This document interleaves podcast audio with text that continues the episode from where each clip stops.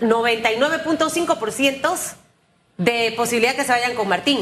Eh, el expresidente Martín Torrijos es actualmente el candidato del Partido Popular de facto, porque jurídicamente no se ha dado, hay que esperar en el mes de julio cuando se celebre un congreso en este colectivo político, pero es la figura de facto para ser abanderada en este Partido Popular. Son lamentables, desastrosas las declaraciones del presidente de este partido antiguo demócrata cristiano de comerse el pastel antes de tiempo, decir, en una entrevista, incluso aquí, en este medio de comunicación, específicamente en, en contexto, que él quiere ser eh, ministro de Desarrollo Agropecuario porque él es especialista, él, es ganadero, él es agricultor, él sabe de la materia. Miren, cuando un político, desde ya, antes de iniciar una contienda, habla de qué quiere hacer, de qué se quiere comer, es un mensaje negativo, porque los políticos en medio de todo este escenario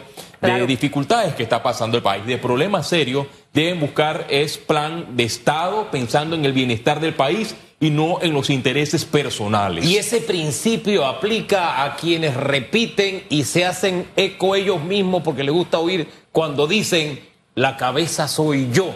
Ellos hacen exactamente lo mismo que hizo Brea.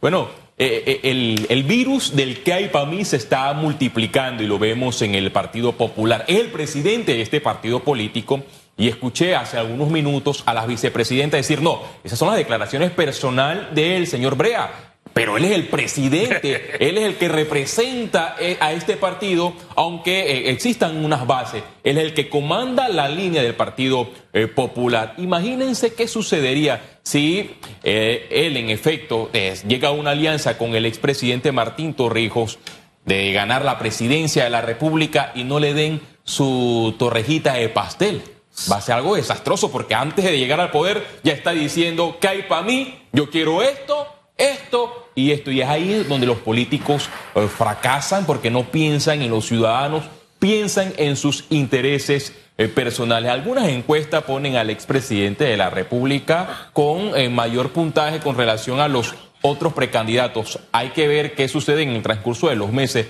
Yo soy de los que creo que la mejor encuesta es la de carne y hueso.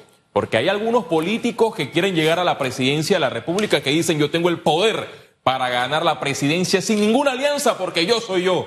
Pero vimos unas elecciones internas del partido Cambio Democrático y esas encuestas, no sé de dónde provienen porque la realidad fue, fue otra, vendió su imagen y recibió una triste derrota, triste derrota que recibe el expresidente de la República, eh, Ricardo Martinelli, porque no logró una victoria en la línea de Yanivel Ábrego aplastante, porque su figura, que se, traduce según él y según sus seguidores en votos, no se vio reflejada. Pareciera un, un globo con poco aire.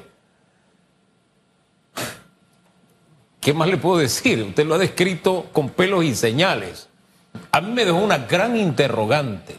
Y este tema ha sido objeto de análisis durante estos días. Y los allegados a este personaje te escriben cosas muy fuertes. Es que tú tienes algo en contra de, es porque tú odias a. No, es que son las cifras. Si yo digo que el 75% de la población me apoya y yo voy a la elección y no espero que por generación espontánea o por inspiración voten por mí, sino que me promuevo, mínimamente, no aspiro a que el 75%, pues por lo menos el 50%, pero ni el 50%. O sea, no hubo ni siquiera poder de convocatoria. No es solamente que no fueron a votar por él, sino que no hubo poder de convocatoria. Y del otro lado están los que dicen, ganamos. Pero, solamente la mitad de los que fueron, los pocos que fueron, votaron por ti. ¿Cómo que ganaste? O sea, de verdad que el cambio democrático es un escenario bien, bueno, no sé cómo lo ve usted. el, Partido Cambio Democrático está en crisis por esas dos corrientes fuertes internas que se pelean en la cúpula o la administración de este colectivo eh, político.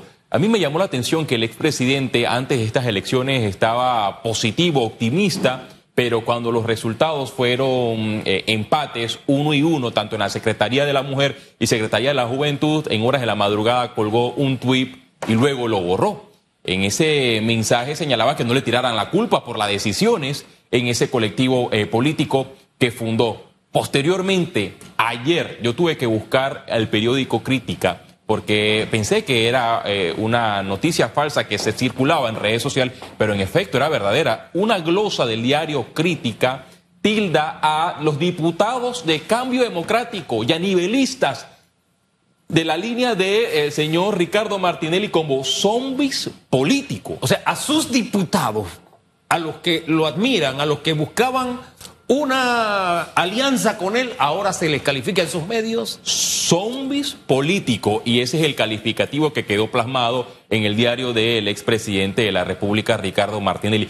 ¿Cómo se traduce esto? Que no hay alegría en estas negociaciones, tanto de cambio democrático con el partido realizando metas, porque hay personas que recorrieron el país en el partido RM que ayudaron a el ex gobernante Ricardo Martinelli a fundar a ese partido político y que tienen aspiraciones de llegar a la Asamblea Nacional, pero usted sabe qué va a suceder. Hay algunas reservas que automáticamente pasarán a nombres de actuales diputados de la línea de cambio democrático. Y si vemos el escenario, está todavía un poco turbio en todos los colectivos políticos. Todavía no se sabe quién podrá llevar esa ese estandarte de la República de Panamá en las elecciones del 5 de mayo. Hay muchas encuestas y las encuestas del PRD colocan al PRD principal, las encuestas de Martinelli colocan a Martinelli, las encuestas del panameñismo colocan al, panameñismo con cambio democrático. Las encuestas son fotos reales, pero ¿qué tan reales puede ser en una, encuesta cuando se traduzca en un voto de hueso y carne? Son las expectativas y vimos una que recientemente eh, se dio y que se vendió humo porque la victoria no fue contundente. La victoria no fue contundente para ninguno de los dos grupos, porque ambos decían que iban a, ganar abrumadoramente y creo que quedó evidenciado, como se lo decía aquí a la diputada Ana Giselle Rosa el viernes, que hay una división muy marcada en la que tienen que trabajar a partir de ahora si realmente esperan resultados diferentes. Oye, ahí aplica la frase o el calificativo de victoria pírrica. Así ganaba Pirro. Eran derrotas realmente. ¿Victoria cómo? Pírrica. Pírrica. Bueno, pírrico va a ser el especial. No, no, no, ese no, va a ser pírrico. No, no, no, no, no, no, todo lo contrario. va a ser como el de Julio César. Pírrico, pírrico, pírrico. Espérese, pero déjeme terminar. Pero déjeme terminar lo que voy a decir, no, me, no me interrumpa. Usted no se puede perder el especial hoy del periodista Feliz Antonio Chávez. Mire, ya mandé a hacer el GIF. Su cara y fuego atrás. Así se ha visto Lucifer en la serie. Bueno, sí, lo vamos a poner a usted porque usted hoy viene con una bomba. Una edición especial, el primero de este año. Movilidad eléctrica. La ruta para una energía sostenible Usted va a conocer ahí todas las ventajas de los automóviles eléctricos, los avances, regulaciones que hay en este momento en el transporte en Panamá y eso va a ser hoy. Famanía. Hoy, por ECO. Oiga, una de sus fuentes es, Mayer Mirachi, vaya usted en el... hay 10 fuentes, eh, muchas de ellas en, que se encargaron con eh, la, realización de un proyecto de ley que nace en la Asamblea Nacional aquellos que han promovido los cargadores eléctricos. Vamos a buen ritmo en comparación a otros países. Somos el país que ha realizado dos expo de movilidad eléctrica. Es la expo de movilidad eléctrica más grande de Centroamérica y el país espera recibir por año alrededor de 300 vehículos eléctricos. Hay más de 900 mil vehículos en Panamá Oeste. Hugo Enrique eh, recientemente hizo un especial sobre precios ¿Cuántos eléctricos tenemos en Panamá?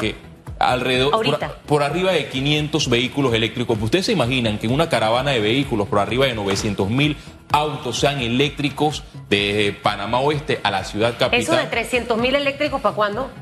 De, de 300 vehículos por ah, ok, ok, ok, ok, ok, Esas son las expectativas. Hombre, don Félix, deje algo para el especial, ya, no diga más nada. Lo veremos en calor. a las 9, a las 9 de la noche tienen una cita con nosotros aquí en ECO, tu referencia. El periodista en calor, Félix Antonio Chávez.